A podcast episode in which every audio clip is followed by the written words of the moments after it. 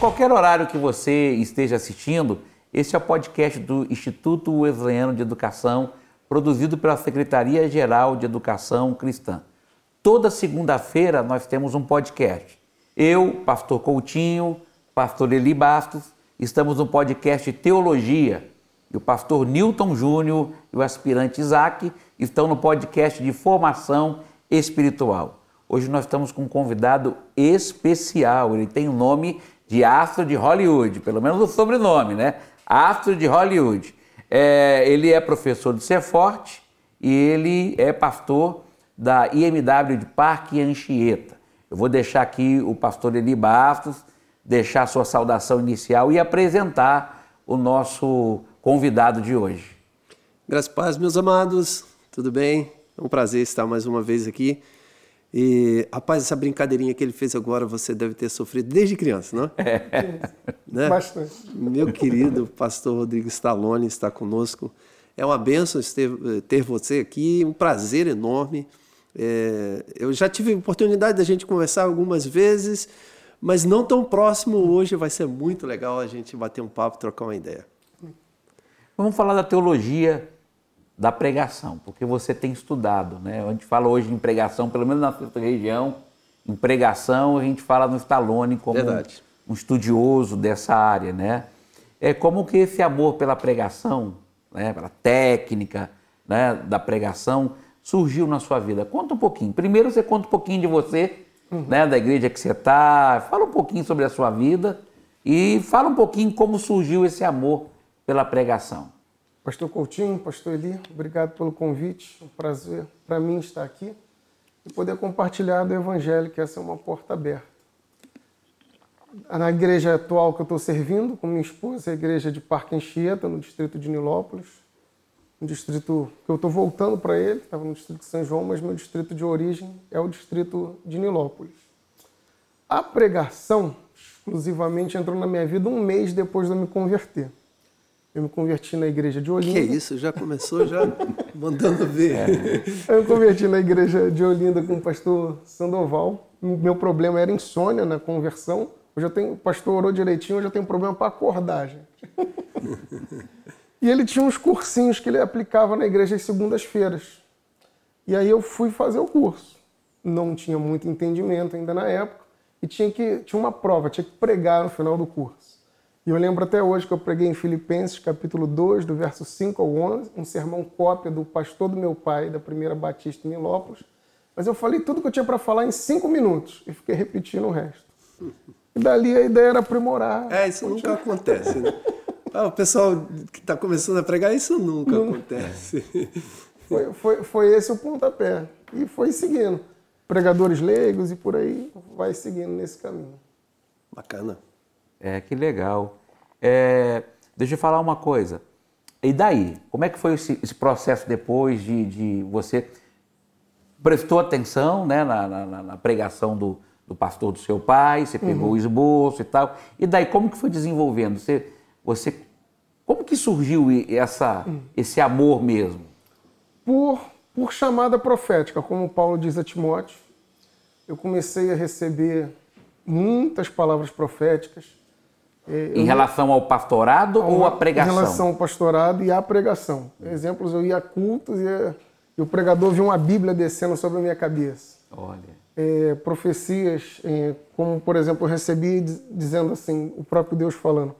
Ele, é, é as pessoas vão questionar que você é muito jovem para entender desses assuntos, ter sabedoria nisso.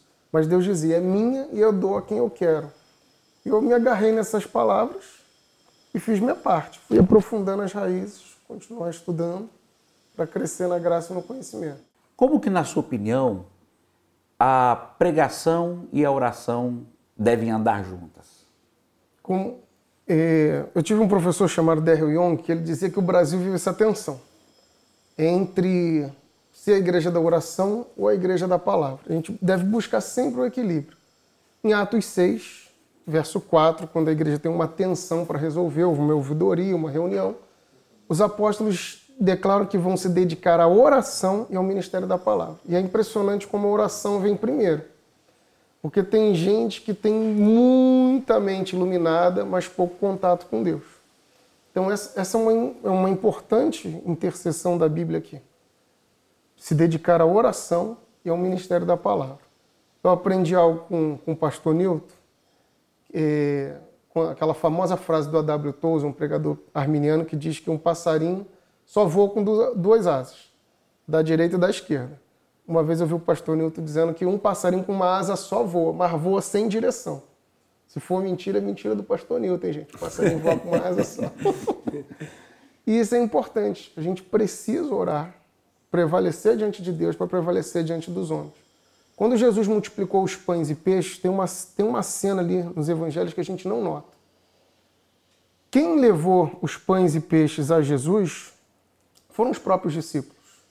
Mas veja, Jesus deu graças e tudo que a gente agradece cresce. Jesus fez a multiplicação. Mas Jesus deu aos discípulos e eles deram os pães e peixes à multidão. A gente só pode dar à, nossa audiência aquilo que a gente recebeu da fonte. Se a gente não manter o contato com o Salvador, dificilmente a gente vai prevalecer diante deles. A gente precisa manter o caminho da oração. Tem que haver esses dois trilhos sempre andando junto. Nada pode subjugar. Não pode haver uma uma prevalência de um em detrimento do outro. Tem que andarem juntos.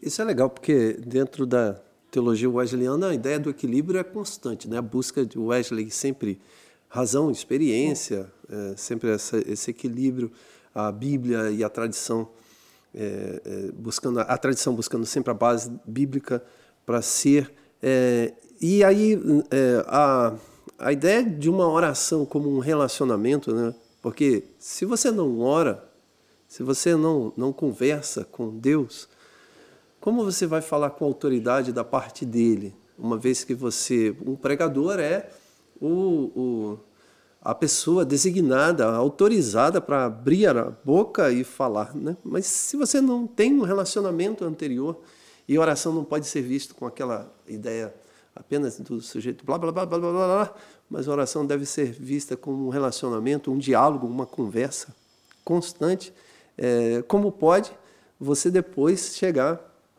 e querer falar da parte dele, né? Sem autorização alguma. O que eu fico espantado, eu falando é que às vezes eu, eu fico imaginando, ouvindo alguns loucos por aí, né? Eu fico imaginando que Deus deva fazer aquela cara toda hora assim, ouvindo. E, que, que isso? né? Porque o sujeito não tem o menor relacionamento. E a construção do relacionamento pela oração é maravilhosa.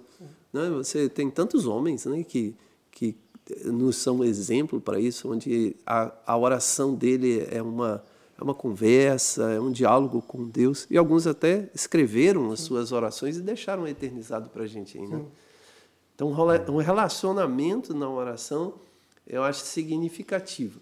E, e, e a oração inspira a pregação?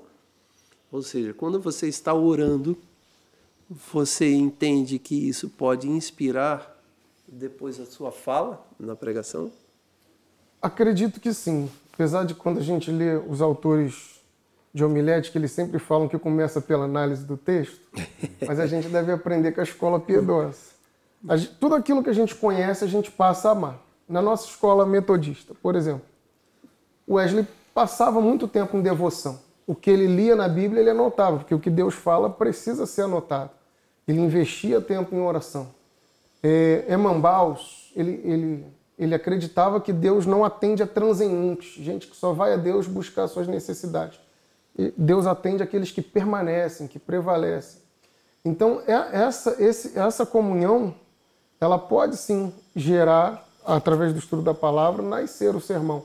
David Helm, que é um autor que tem sido muito usado hoje no Brasil para pregação, especialmente no tema de pregação expositiva, ele diz que a pregação se faz de joelhos. A noção de você manter-se sempre diante de Deus. A ideia é muito é, é, é uma expressão tão simples, mas bem legal, né? Pregação se faz de joelhos. É, não somente pregação, como teologia, né? O o Ziel Machado costuma dizer que toda boa teologia te coloca de joelho de no chão. É. Né? Essa teologia de é, entender quem é Deus e, e, e, e, se prostrar diante dele. Né? É, é legal isso, né? porque é, até lembrando do nosso papo com, com o Ouro Fino, né? E eu falei aqui a respeito da psicologia como instrumento da modernidade, né? A homilética também pode dizer que ela nasceu na modernidade e ela usa instrumentos da modernidade, que é a hermenêutica e a exegese, não é? Aí a modernidade ela é bem racional, então ela é, ela é seca, ela é, ela é objetiva e ela é instrumentalizada o tempo todo, né? Ela tem uma relação com a Bíblia às vezes muito instrumental. Por isso que você citou que os professores e os grandes professores diz logo, ó, vai para o texto. É. Né? Mas aí, como bom metodista, vai para o joelho primeiro. né? Vai orar, vai, vai buscar em Deus, embora a gente não despreze nenhum desses instrumentos né? de, de uh, hermenêutica, exegese, da leitura do texto com um olhar mais uh, usando a razão, como o próprio Wesley trabalhava. Mas é, é legal você falar isso a respeito da necessidade primária, fundante para um pregador a oração. É, e, e, falando nisso, né? Quais são os principais erros que você tem visto em relação à pregação? Na sua opinião, o que, que você tem visto assim que você tem pensado isso aí não é pregação não? Que, você poderia falar um pouco para gente? Assim, que eu uso muito esses, esses, exemplos que eu vou citar na nossa conversa aqui nas aulas. Primeiro, é, o olhar impressionista do pregador. Minha esposa é professora de artes e, e tem um movimento dentro da, desse movimento artístico que chama-se Pintores Impressionistas. Van Gogh é um, é um grande representante com o pontilismo.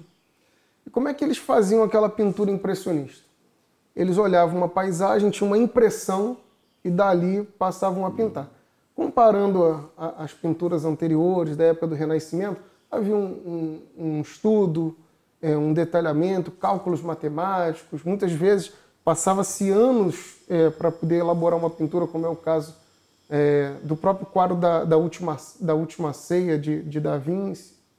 Mas os pintores impressionistas não, eles têm uma impressão e eles pintam aquele borrão. Assim são alguns pregadores hoje. Eles olham para o texto, eles têm uma impressão que entenderam. Gostei. Ou eles já têm uma impressão e vão para o texto procurando já essa impressão. Já vão procurando pastor Hernando Dias Lopes diz que muitas vezes os pregadores hoje têm um sermão e buscam um texto é. para encaixar a sua ideia. Um poste, que na, nas nossas cidades há, os postes de iluminação, ele foi inventado para uma finalidade, para iluminar. Mas um bêbado usa o poste como apoio. Assim são alguns pregadores. Eles não usam a Bíblia para serem iluminados, mas para se apoiarem ou as suas ideias. E tem a tendência a ir para os seus extremos os seus ismos, isso, aquilo, os temas políticos. Um perigo hoje que eu percebo também é a contextualização. Todos nós precisamos estar contextualizados com a sociedade, mas hoje é um perigo em que a gente lê o texto e corre direto para a aplicação. O texto deve ser compreendido na sua primeira audiência, entender como é que aquele povo lá, antigamente, de fato, entendeu aquele texto.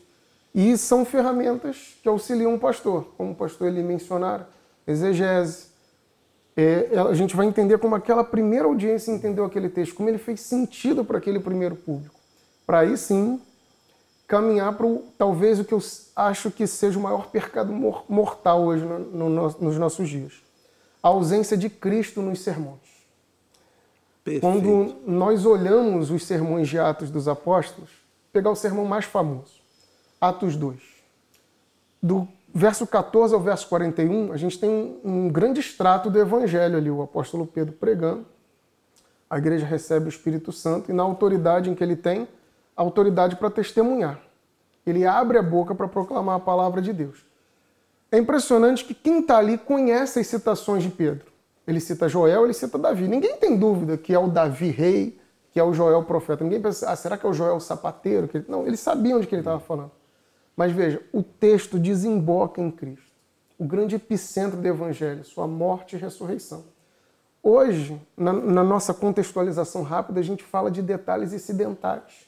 A gente envolve política, a gente envolve pautas da modernidade, da cultura pop, e a gente tem se esquecido de Cristo. O resultado daquele sermão de Pedro ali é porque ele faz, ele faz o principal. Ele crê no texto, ele lê o texto, ele explica o texto, ele tem capacidade fenomenal de fazer síntese, mas ele liga o texto a Cristo. Então, elementarmente dizendo, eu acredito que esse, essas são as coisas que mais me incomodam. Os indivíduos que aceleram a contextualização e essa ausência de Cristo hoje no culto. Ou Cristo Isso, com bandeja na mão, né? O Cristo com bandeja na mão para atender, atender a necessidade humana, né? Sim. É isso aí, isso que eu iria dizer. Ou seja, você, você concorda de que existe uma preocupação muito grande, nem todos, obviamente, de pregadores modernos em melhorar a vida das pessoas, uhum. né? melhorar. Porque aí é a ideia do coach, né? Chegou e veio para cima dos púlpitos com a preocupação de melhorar a vida da sua audiência. Obviamente, um, uma, uma palavra que melhora a vida das pessoas, ela é mais atrativa. Então você lota, a, a sua audiência aumenta. Você acha que é essa a ideia? Porque existe uma, uma, um, um, ponto básico e fundamental na anunciação do Evangelho de Cristo que não é nada politicamente correto, que é chegar e dizer para essa pessoa: você é um pecador. Então você é uma pessoa errada, você tem defeitos, você é, tem coisas que precisa ser jogada fora. Isso não é politicamente correto, né? Então, quando tem essa preocupação de melhorar a vida das pessoas, talvez seja isso que você queira estar dizendo. É isso aí? Basicamente, sim. Hoje a gente se preocupa em atender a demanda do cliente. E isso é bastante sim. perigoso. É, é, é, no sentido de que a gente fala pensando no perfil do cliente. O rápido e fácil está tomando o lugar do testado e aprovado. E a Bíblia vai ter discursos politicamente para a nossa sociedade que serão politicamente incorretos. Incorretos. é. E um, agora, dentro do que vocês estão falando, por exemplo, há uma preocupação, até falo para os dois aqui, porque é lógico, a gente está pregando a palavra, ler, explicar, aplicar, né, todo esse contexto. É, é, vocês se preocupam, por exemplo, em dosar, a, a vari, a variar o tipo de pregação? Ou é apenas, não, eu vou Mateus e vou seguir em sequência? Há uma preocupação, por exemplo, o Espírito Santo fala ao coração de vocês, é, tem pessoas tristes, eu preciso pregar uma mensagem que vá de encontro a essas pessoas tristes. Vocês têm essa preocupação? Como é que vocês lidam com isso?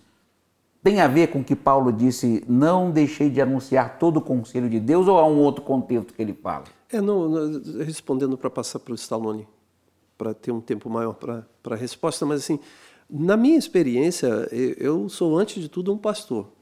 Né? Eu não sou um pregador, eu, no sentido estrito disso, né? Eu sou um, um pastor. Então a minha preocupação sempre, a minha pregação é sempre pastoral.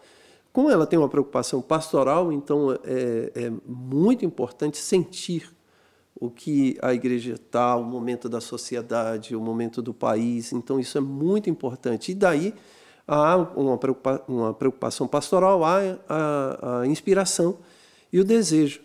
E entregando isso em oração, entendo que aquilo que Deus está direcionando a minha vida para passar para as pessoas. Então, não sou muito assim, é, eu, como eu falei, uma pergunta pessoal, então eu não sou muito de pegar temas e vou trabalhar esse mês todo esse tema. Embora já fiz isso algumas vezes e acho interessante, mas não é a, a, o meu ponto principal. Por conta disso, por conta do sentimento, do perceber, da perceber a igreja.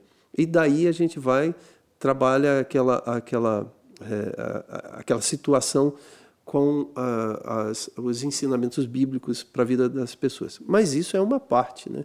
do ministério, não é o tudo. Por isso que eu gosto de dizer, gente, eu antes de tudo eu sou pastor. Eu não sou pregador, eu pastorei. Você é, está entendendo? Porque tem pessoas que, não, eu vou pregar em sequência, pega todos os cultos em sequência. Sim. Eu acho que isso é interessante e, e eu tenho o hábito também de fazer.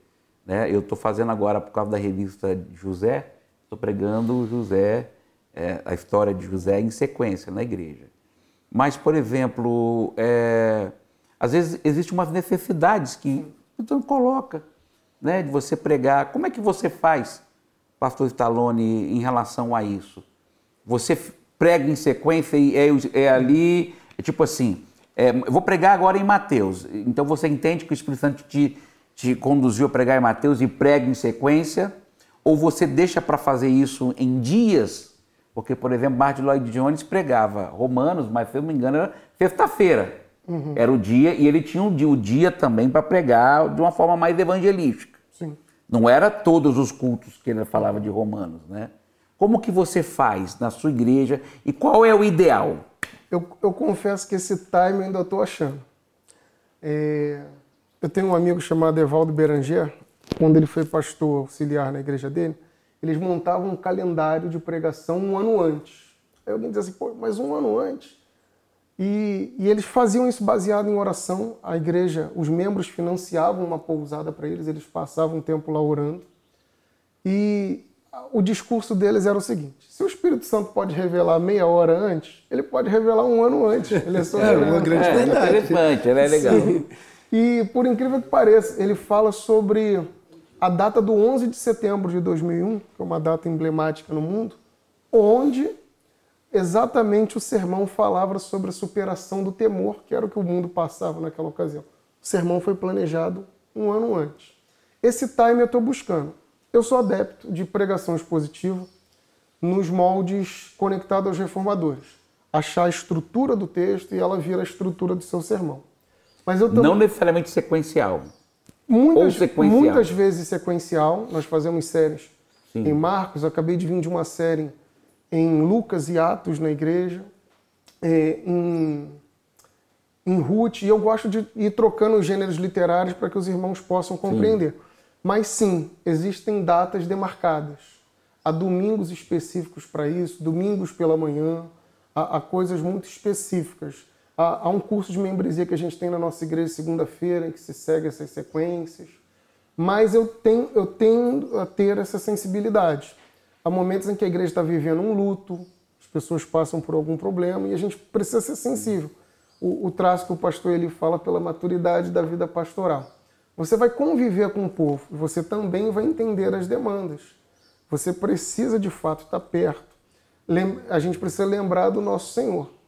Muitas vezes Jesus começava é, os seus sermões, os seus discursos, baseado no que ele observava no povo. Ele senta na estratégia de ganhar a mulher, a mulher no poço e ele ouve as demandas dela. É dali que ele parte. O mundo tem perguntas e a Bíblia tem respostas, a gente basta expô-las. Então, não, não pode ser muito enrijecido, tem hora que a gente tem que flexibilizar. E, e só um detalhe sobre a pregação sequencial, não, tentando não ser muito prolixo, se eu tiver, pode me cortar. Não, tá ótimo, estamos aqui. Fica à vontade mesmo. É, tem gente que fala assim, eu sou adepto agora de pregação expositiva. Aí o cara fica seis meses no livro de Atos. O membro dele, quando ouve falar Atos, já tem urticária. É, é verdade. Porque uma é. coisa é Martin Lloyd Jones, alguém que está no é, panteão dos é. pregadores. Outra coisa é o iniciante. É igual a pessoa falando, mas Jesus não estudava, mas você não é Jesus. E também tem aquilo, né? O, o, cara, isso não pode ser como um modismo. Simplesmente você vê o outro fazer, alguém isso, que você entende é. como referência fazer, aí depois você vai fazer sem o conhecimento, Sim. sem a bagagem é, que o mas cara mesmo tem. o Martin Lloyd Jones tinha esse cuidado. É. Né? Ele não era você, ele não ficava, é, é, por exemplo, todo culto pregando uhum. um, né, mensagem séries. Não, ele tinha os dias específicos para fazer isso. Às vezes eu converso com a igreja, a gente está numa série e eu falo, irmãos, eu vou precisar interromper, hoje nós vamos falar desse assunto. É isso. Ter essa abertura, né? É, é bom. É bom ter. É, porque é, eu ia fazer uma pergunta meio fora, mas porque me lembrei aqui sobre essa questão né, de você fazer a sequência de de séries dentro de um texto, dentro de um livro, e você olha para o livro, você pesquisa, estuda. Como você se sente quando o sujeito vem, chega no púlpito e fala assim: ó, oh, a mensagem hoje é tal, sete passinhos para você alcançar isso, sete passos para a sua felicidade. Como, como é que é a reação? Será que dá um, foi pelo menos ele que, que elaborou os sete é. passos, porque geralmente esses sete passos ele pegou é como, da né? internet, né? É, é. Vocês, como professor de seminário, devem passar isso. Convidar um seminarista para pregar. Aí eles falam, pô, vou pregar na igreja do professor. E, e eu sempre uh, argumento com eles com o seguinte: meu coração é ensinável, eu estou ali para ouvir a palavra de Deus. Vocês não vão trazer a opinião de vocês, vocês vão estar ali para pregar a palavra, A gente precisa ir para o culto com o coração ensinável. Mas tem hora que, que às vezes a gente se mantém ali porque é o pastor, está na Pois primeira é, fila. mano. Quando o cara fala sete passos para tal, aí você, caramba, aí quando ele tá no terceiro, você fala, meu Deus, ainda, Ainda falta quatro.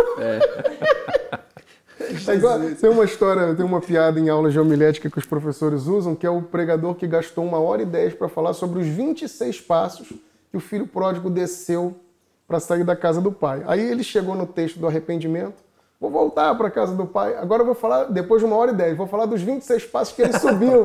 Aí a turma vai, chega, acabou o culto, vamos embora. Aí ninguém aguenta.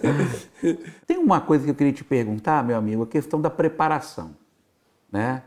E eu- já teve alguma vez que você preparou? Eu sei que você sempre prepara, eu sei que você faz dever de casa, é, né? Mas você chegou lá e Deus mudou a mensagem? Ou você entende que a preparação já é Deus falando e Deus não muda de ideia?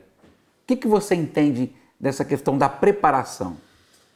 Eu vou pegar um exemplo dos pastores americanos, que tem uma realidade bem diferente nossa. Os pastores americanos eles têm a condição de estudar durante a semana para pregar uma vez na semana, que é o domingo. E tem até um ditado entre eles, que no domingo eles estão em chamas, na segunda-feira eles estão em brasas, tem que recuperar tudo. Eu, eu acredito que Deus pode antecipar. Ah, Ezequiel capítulo 37, um texto em que às vezes as pessoas não entendem muito. Se é Deus que dá a palavra ao profeta, é o próprio Deus que interpreta no verso 11. Deus dá a palavra e Deus interpreta. Mas existem coisas que nós falamos no púlpito em que a gente sabe que é uma sabedoria divina, é a providência divina. Sim. Aquilo não está programado, aquilo não está escrito. Aquilo foi providência divina para atingir algum coração. Isso foge ao nosso controle. É, um- é- é- é- é a forma como Deus quer falar àquele indivíduo, quer falar àquele público, inclusive a nós, porque tudo depende de Deus e nada depende já de nós. chegou a falar, eu já cheguei. Gente, é um pãozinho fresquinho. Eu, eu aprendi com, com o Vitor Amorim e eu uso essa expressão até hoje. é, Deus quer liberar uma palavra sobre nós. Geralmente, quando É. acontece esse momento de revelação, é assim que eu identifico a igreja. Melhor Deus quer liberar pão uma. fres- fresquinho. Eu já usei, não uso muito, mas já usei porque eu sentia que era algo vindo Às do vezes, céu. mi- a, a- a minha igreja onde eu sirvo, minha esposa, minha família está lá, e minha mãe. E, e tem algumas coisas que eu falo que eu falo, anota aí, porque não está programado, é o que Deus nos dá, seja uma frase, um pensamento, uma ilustração e segue. Agora, a sua preparação. Quanto tempo você prepara para fazer uma mensagem? O que eu indico aos alunos, eu busco fazer. Eu falo para que eles não preguem nenhum sermão, que eles tenham estudado e se dedicado menos de quatro horas. E, e estudar aqui envolve pedir o Espírito Santo para embebecer o sermão de unção, orando, se preparando. Então eu busco fazer isso. Infelizmente, hou- houve uma época que eu fui picado pelo bi- bichinho da agenda, que eu estava pregando quase todo dia e, e acabava repetindo o sermão para evitar erros.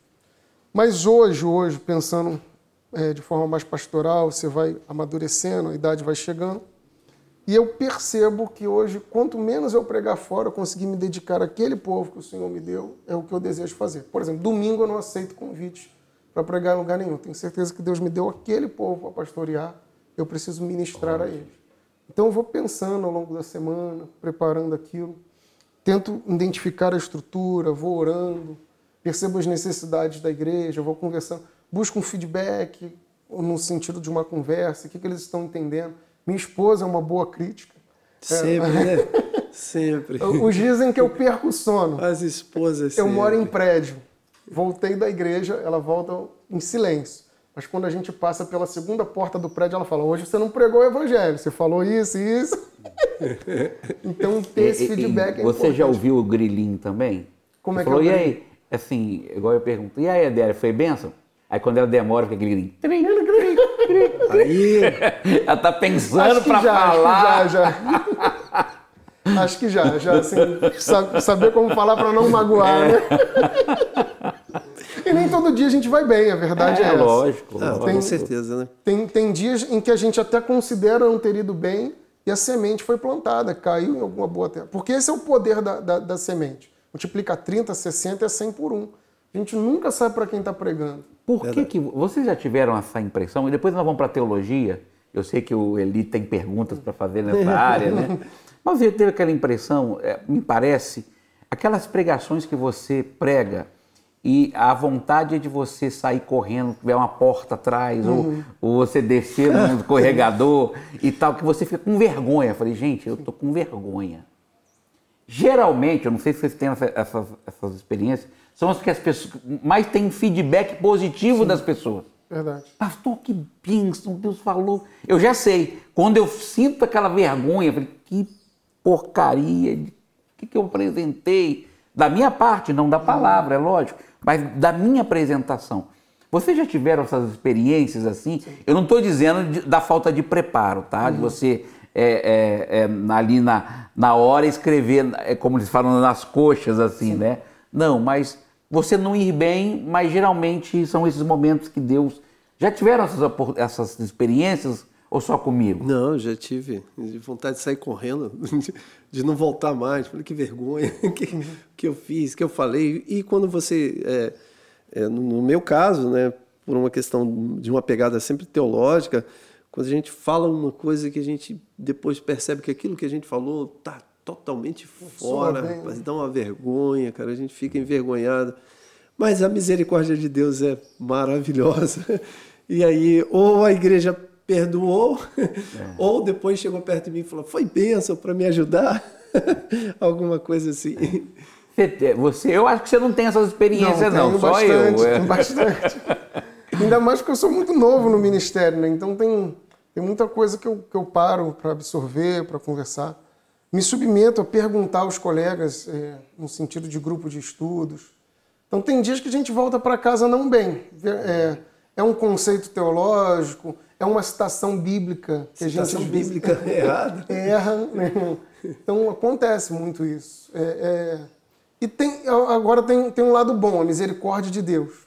Deus não coopera com o que é errado, mas há algo que atinge o coração do pecador. Né? Porque a finalidade de uma pregação é exaltar o Salvador e tornar o pecador mais humilde e promover a santidade na igreja. Essas são finalidades básicas. Então Deus tem sempre um caminho. Às vezes a gente pode errar num quesito aqui, num quesito ali, mas Deus tem sempre um caminho. E essa é a grata satisfação que dá. Né? A gente, pode, a gente percebe que tem que melhorar, mas que Deus está operando. Ele está cooperando com a gente. Mas a, a, o sentimento de vergonha é terrível mesmo. Voltar para Nunca casa. mais prego. é, a gente sai com aquela. Gente, o que eu estou fazendo aqui? Que eu, eu, quase com uma crise, sim, né? Mas às, às, vezes eu vejo isso como um lado bom, essa humildade, né? Porque tem gente que às vezes empinou o nariz de tal maneira que acha que não precisa ser repreendido, que não tem que melhorar. Tem gente que subiu num pedestal e, e assim se acredita. Isso é muito perigoso. Verdade, verdade. É, você tem a, a pergunta teológica? É, não, na verdade é uma colocação, porque eu acho bastante interessante essa questão, e o Stallone falar um pouquinho para a gente aqui, mas na questão teológica, no sentido de que eu, eu costumo dizer, como professor de, de sistemática, eu falo sempre para ele, bom, esses conceitos aqui é para ser aplicado no púlpito. Lógico que ninguém vai ficar utilizando a linguagem teológica no púlpito, ficar falando de pneumatologia, ou coisas parecidas, assim, usando esses termos, porque não é um termo muito adequado para aquele momento. Mas é, a, a, questão da teologia, é, como você vê, é, como é que ela é colocada e como você trabalha isso é, na sua vida de pregador e na sua vida também de professor, ou seja, inserindo teologia profunda, densa, porém alterada com a linguagem mais compreensível uhum. para as pessoas, porque é, eu já entrei algum uma, é uma experiência, né? Eu já até contei isso aqui, uma experiência. Eu entrei num ambiente onde o sujeito estava pregando e aí quando eu entrei, o sujeito para provocar ele bateu em cima do púlpito olhando e dizendo: aqui não tem teologia, não, aqui tem poder de Deus. Aí eu fiquei assim, eu falei, o que ele quis dizer com isso? Né? Uhum. Eu não consegui compreender. Então, como a gente trabalha esses conceitos é, teológicos? Eu, eu posso pegar da, um, um, gancho? Da pregação. Bom, o Martin Lloyd Jones, ele tinha uma preocupação, quando ele pregava, de ensinar doutrina. Em todo texto dele, ele, ele faz, né, uma, uma- tem uma preocupação em ensinar a doutrina, teologia, Teologia. a teologia. Você tem essa preocupação nas suas mensagens? E qual conselho você daria para os pastores? Porque eu, vejo que não há muita preocupação com doutrina. E a gente tem, assim, está falando, a gente tem falado aqui da importância da doutrina e a compaixão como duas asas do avião do Tozer, né? A doutrina e a compaixão andando juntas. Então, como que você faz, elabora? Você tem essa preocupação, não, tem que tirar uma doutrina daqui? Como que funciona para você? Respondendo primeiro do pastor Eli, o Gruden diz que toda teologia ela tem que ser intensamente prática. E hoje não adianta a gente falar muito difícil, alcançar a Via Láctea, se a gente não alcançar o coração e o, o ouvido do, do nosso ouvinte ali. Então ela tem que ser intensamente prática. É, eu, exclusivamente, eu, eu tento explicar sempre isso aos alunos. Na- a teologia ela se divide em cinco departamentos histórica, exegética, dogmática, sistemática, que é que o senhor faz parte, e a teologia bíblica. Eu sou um homem adepto de teologia bíblica. É, e não existe nenhuma rivalidade com a sistemática. Às vezes. O- e dentro disso, de ser um homem da teologia bíblica, é, a teologia bíblica ela trabalha com um grande tema. Né? E esse tema muitas vezes é unificador nos livros da Bíblia e aponta para esse grande epicentro do reino do Messias, sua, a sua encarnação, morte e ressurreição. Ou basicamente os quatro pontos que, que geralmente se usa há séculos nas, nas igrejas: criação, queda, redenção e glória, ou, ou, ou nova criação. Então, quando a gente está pensando esses temas, inevitavelmente, ao ler um texto, a gente encara uma doutrina. É, Eu tenho uma folhinha, que é a forma como eu me preparo boa parte das vezes, não vou dizer que eu a uso sempre, onde ela começa com a primeira pergunta: qual o texto que eu vou pregar? Qual, qual é a estrutura desse texto? E dentro lá dos bloquinhos tem a doutrina. Ah, a doutrina é sobre isso, a doutrina é sobre santidade. Busco destacar. Porque, inclusive, é é a minha aplicação pastoral no final do sermão. Eu preciso aplicar aquilo ao meu ouvido. Ele não apenas tem que entender o texto, mas como é que aquilo vai fazer sentido ao longo da semana. O que, que eu preciso melhorar? O que, que eu tenho que ser transformado aqui? Busco fazer isso, sim. Agora, é, talvez o, o maior pecado que, é- que eu possa dizer como pregador é que às vezes, essa é uma parte do sermão que às vezes eu faço ainda um pouco rápido, porque está nas aplicações finais, às vezes deveria demandar um pouquinho mais de tempo ali. Entendi. É, mas é, é porque às vezes tem uma acusação, e aí eu fazendo uma defesa dos teólogos, né? tem uma acusação que o- a pessoa chega né, e diz assim, ele prega bem, né, mas não tem a unção. É, foi um estudo bíblico, né? Sim, não foi uma pessoas- pregação. Já ouviu isso? Já, muitas vezes. É, as pessoas. Hoje, inclusive, tem charges na internet sobre Tem, isso, tem. né? Para você não ser muito professoral no púlpito. E aí tem um detalhe homilético que as pessoas têm que aprender. Hoje, nós é, escrevemos tópicos de sermões e, e até uma qualidade, o cara escrever três linhas e falar uma hora.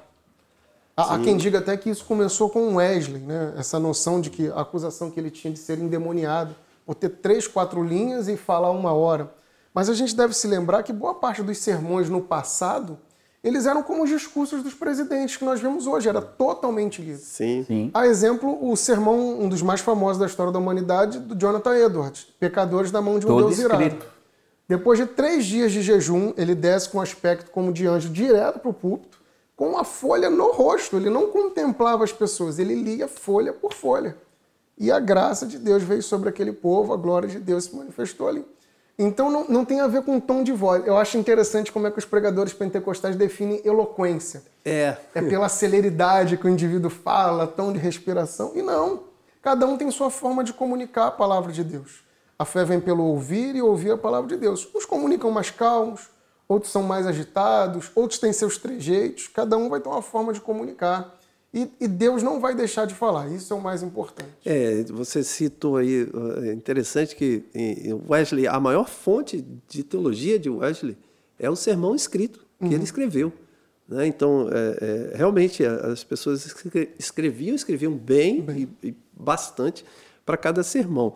É uma outra brincadeirinha que eu vi também a, a esse respeito de, de pre, preparação, né? Que era aquela piada. Eu não, eu não, sei de onde surgiu, mas pelo menos eu aprendi isso no seminário, de que a, o sermão preparado ele é hambúrguer. Né? E o sermão não preparado é picanha mal passada, assim, fresquinha. Aí a pergunta: qual você prefere? Hambúrguer ou carne? É, churrasco? Porque é, o, o Mark Lloyd Jones dizia que, na verdade, a preparação já é o momento de Deus falar, Sim. da experiência com Deus. É. Né? Porque ele pensa que a experiência com Deus só lá no púlpito.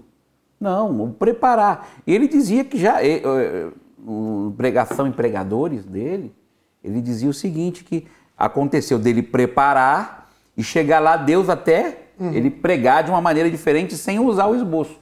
Mas ele sabia que a, pregação, que a preparação fez parte de um processo. Sim.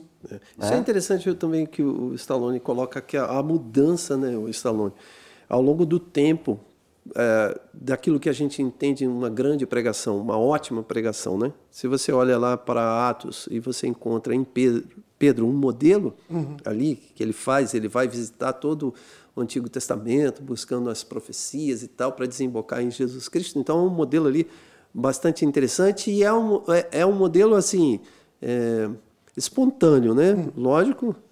Estevão vinda... também fez mais ou menos, sim, né? Sim. É, vinda de uma experiência maravilhosa ah, que, uhum. que é Atos 2. Hum, é, mas então, você tem aquele modelo ali. Depois, com o tempo, você tem esse modelo que você citou de escrever uhum. e ler o sermão. É, hoje a gente já tem outros modelos. Hoje tem uma diversidade é. de modelos, né?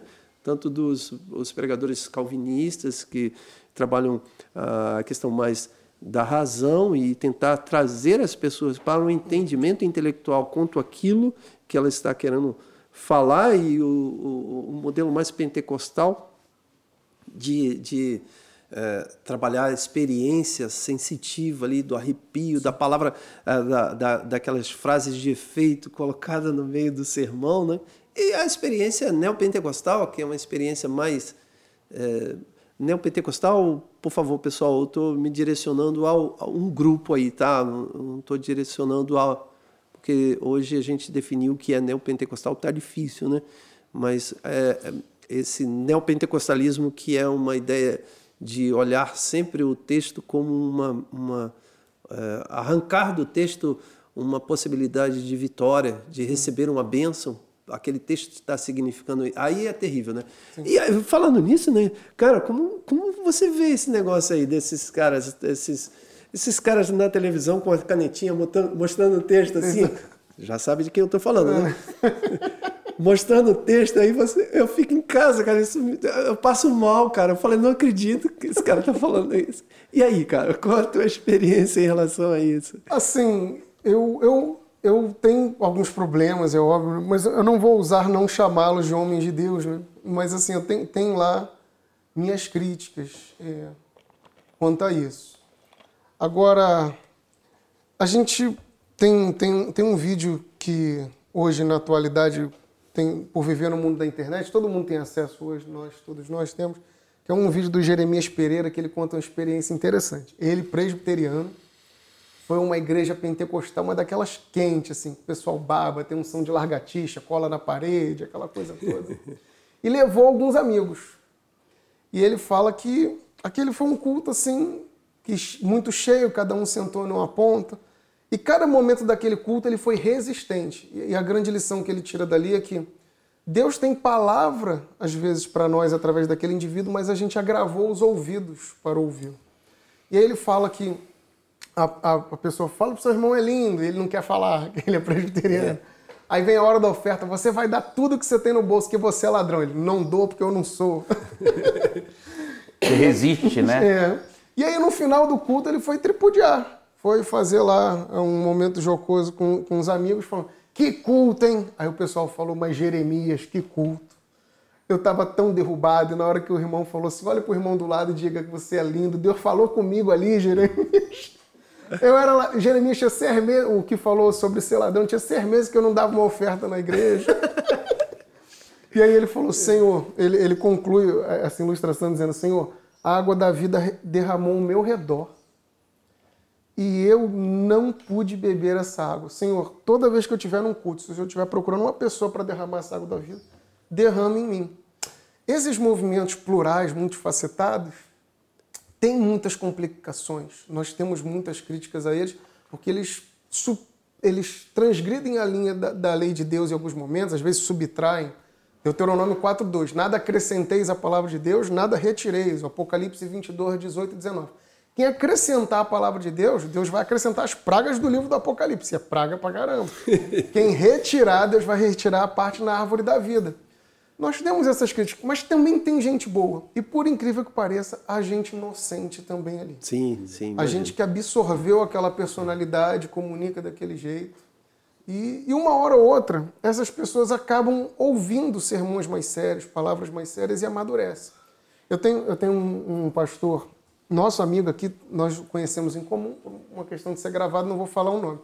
Ele recebeu o Senhor Jesus numa igreja neopentecostal e pelo hábito católico, após, após receber Jesus, fez o sinal da cruz.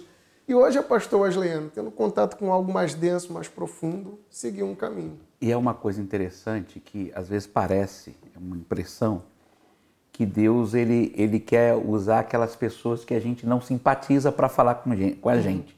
Vocês já tiveram essa experiência? Já, já. Que assim, você não simpatiza, você é até resistente. Sim. E às vezes, no momento, numa televisão, no YouTube que passa, ou no Facebook, alguma coisa, e Deus usa essa pessoa para falar com, com, a gente. Eu acho que é para deixar a gente no lugar certo, né? Deixar a gente com humildade, entender é Ele que fala. Tem um, eu não vou citar nome também, mas tem um pastor wesleyano muito abençoado, eu gosto muito dele, mas ele ele estava ouvindo um, um programa de televisão e esse programa, essa pessoa na televisão, que a gente acha improvável, Deus usou de maneira especial para falar num momento muito doloroso da vida dele. E, essa, e ele tem convicção de que Deus usou essa pessoa que uhum. parou e falou: Você que está assistindo agora, isso, isso, isso. Uhum. E foi de encontro ao que ele estava vivendo e foi a resposta de Deus para ele. Né? Embora a gente entenda que tem que se preparar, né? isso não é, não é desculpa para a gente dizer, ah, não preciso me preparar, não, é, Deus vai me usar, mas Deus faz mas da maneira que ele quiser. teológico, ou seja, nem teológico, mas doutrinário dogmático. Quando o sujeito transgride aquilo que o texto está falando. E ele coloca para milhões de pessoas ouvirem. E você, ouvindo aquilo, você é, eu, assim, eu, eu espero que nesse caso do meu amigo não havia não, transgressão. Mas nesse, nesse contexto, o que fazer? Né? O, que, o que fazer? Qual? É, por isso que é importante os conselhos aqui do, do Stallone, no sentido da preparação e do conhecimento bíblico, teológico, doutrinário, a definição também doutrinária, né, o, Stallone, no sentido de que nenhum pregador pode subir no púlpito, pelo menos é o que eu imagino, é, indefinido doutrinariamente, porque senão ou, ou ele segue uma linha, é, vou dar um exemplo, calvinista ou ele é arminiano, é, porque isso é, é, é o cara fala assim, ah, mas eu não sigo nenhuma das duas, é, tá? Ou católico, uhum. vamos colocar as, as três aqui. É, mas se ele não tiver uma definição teológica em relação a isso, ele vai chocar em muitas sim, coisas sim. na hora que ele vai falar, né? na hora sim. que ele vai transmitir a, a, a, a fala. Mas, mas voltando, mas quando há essa, essa agressão né? do sujeito é, tendo espectadores de milhões de pessoas e ele coloca aquele texto é, completamente fora e, e ofende e mais ainda, ele ensina isso dentro de sua igreja, repete, torna-se dentro de sua igreja uma liturgia. E, e aí é, é preocupante, porque eu, eu costumo dizer: uma igreja com esse tipo de geração não subsiste a uma geração. Sim. Não, não subsiste, porque a próxima vai trocar pão da ceia por banana. Sim. Porque não, não entendeu o símbolo sacramental daquilo aquele momento, né? Porque se você perguntar a alguns pastores aí, neopentecostais, o que é ceia, ele não sabe te responder. Ele não sabe. Se você perguntar o que é batismo, o que significa batismo, ele não sabe te responder. Isso é bastante preocupante. Então, e aí? O que, que, que tu acha? É, a gente citou hoje muito Martin Lloyd Jones aqui por ser o nome de expressão. Martin Lloyd Jones era um, um exímio pregador no púlpito, mas ele já tinha um medo já vivo, em que era a igreja debandar doutrinariamente. Sim. E hoje é o que acontece. É, Westminster hoje, aquele púlpito que abençoou nações, hoje tem traços de neopentecostalismo. Pois é, que coisa, né? E, e o pastor ele acabou de falar uma frase magnífica aqui. A questão de que às vezes não vai subsistir uma próxima uma geração. próxima geração. Tem a mesma beleza, é o mesmo púlpito, mas o conteúdo muitas vezes já não é mais o mesmo. Então a gente, para essa dica aí, a gente deveria lembrar o seguinte: às vezes o camarada pode ensinar errado, pode, mas a gente tem que lembrar que tem um dia de ajuste de contas. Tiago 3. Sim. Haverá um maior rigor para mestres cristãos. O próprio Senhor Jesus disse em que nem todo aquele que me chama Senhor, Senhor entrará no reino de meu Pai. Ele vai dizer: Apartai-vos de mim, que eu não vos conheço. Às vezes o cara pode operar milagres, prodígios e sinais. Isso é possível.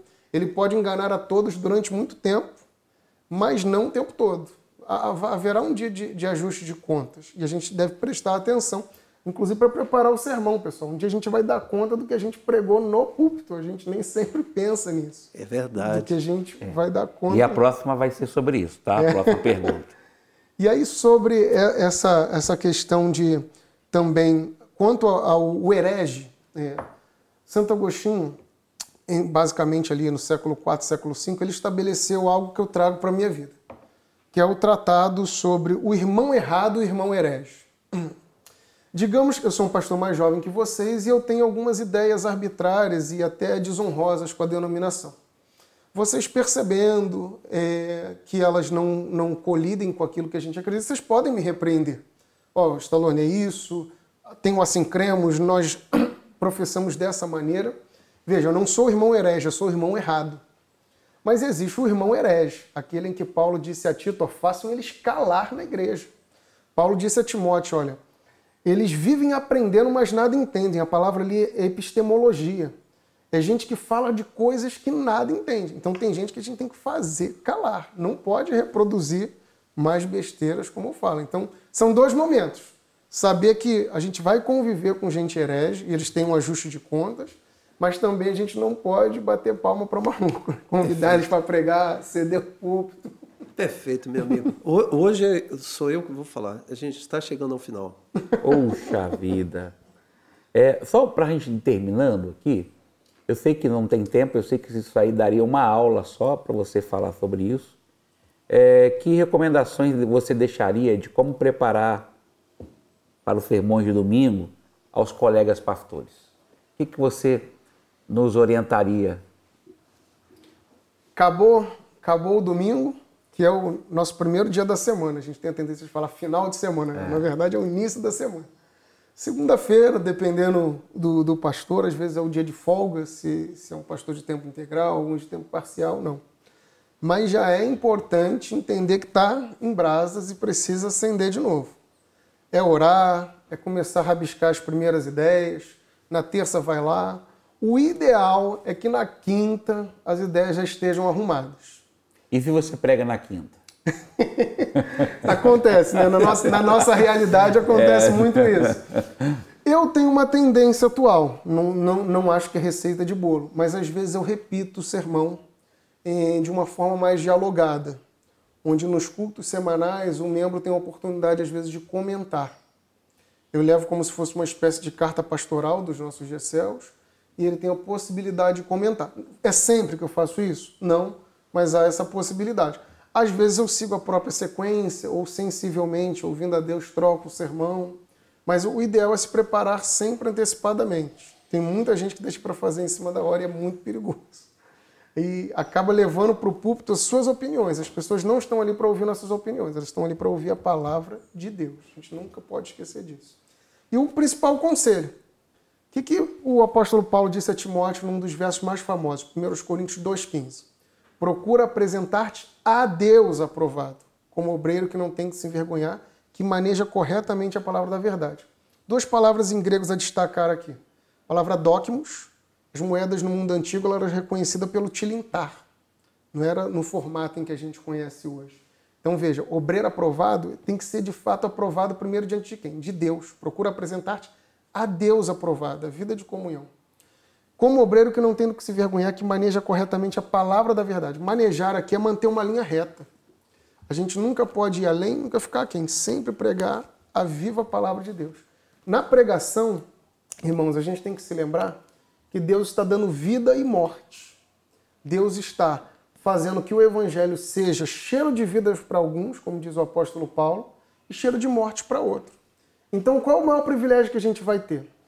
Nós não somos astronautas, a gente não vai pisar na Lua. Nós não somos mergulhadores, não vai ao profundo dos mares. Mas a gente terá o maior privilégio do mundo: ir ao púlpito e falar em nome de Deus. E quando se fala em nome de Deus, a gente tem que levar isso muito a sério. Que isso? Amém. Glória a Deus. Mais coisas a gente tinha para dizer. Foi igual o podcast com o pastor Antes Orofino, né? Que apenas arranhou. Uhum. Nós arranhamos aí a superfície. Mas vamos ter o segundo, né? O segundo programa. Vamos pra fazer. Mim, isso é um prazer. É, tem mais coisas para dizer, mas o tempo urge, né? Então eu quero aí, pastor Eli, considerações finais. Ah, eu só quero agradecer ao Stallone, foi um prazer muito legal ouvir você falando, muito legal também ver essa geração aí comprometida com toda essa seriedade que você coloca. Muito obrigado. Que Deus abençoe a tua vida, viu? Amém. Em nome de Jesus. Pastor Stallone, Rodrigo Stallone, você trouxe dois livros, você gostaria Sim. de recomendar? É, Fique à vontade. Eu trouxe três. O mais ah, especial. Com certeza. Vivas, como dizia John Wesley, eu sou um homem de um livro só. É isso aí. Viva baseado nesse livro, leia esse livro, ame esse livro. Mas eu queria recomendar dois. Como nossa conversa girou em torno da vida piedosa e, e dessa preparação para o estudo, o primeiro é de um metodista do século XIX chamado Emambaus, o poder pela oração. Ele diz uma coisa aqui impressionante. Como é que se prepara um pregador? Durante a semana? Não, durante toda a vida. Um sermão nasce durante toda a vida de comunhão com Deus. E um outro para você que quer iniciar em pregação. Apesar do título ser pregação expositiva, mas ele traz muitos detalhes de como aprender a analisar o texto, de como aprender a aplicar o texto, inclusive com a ótica cristocêntrica, chegar em Cristo no texto. Obrigado. Prazer estar com vocês, aprender com a sabedoria de vocês. Foi muito bom né? Glória a Deus. Né? É, chegamos aí ao final. Se inscreva no canal, comente, deixe a sua sugestão para novos, novos temas e, pastor, aquilo que você ia falar do pessoal. Isso, você pode fazer perguntas aí no, no, no chat. É, a gente vai selecionar essas perguntas e a gente vai é, fazer um, pod, um podcast respondendo essas perguntas que vai ser muito legal. Obrigado. A equipe está aqui, a gente não pode deixar de citar aqui a equipe Rodolfo, Sandra, pastor Newton Júnior, pastor Rufino, Adélia, uma equipe muito especial. Glória a Deus, Deus abençoe a vida de vocês e obrigado, pastor. Deus abençoe sua vida e a gente vai estar mais juntos, ok? Amém. Amém.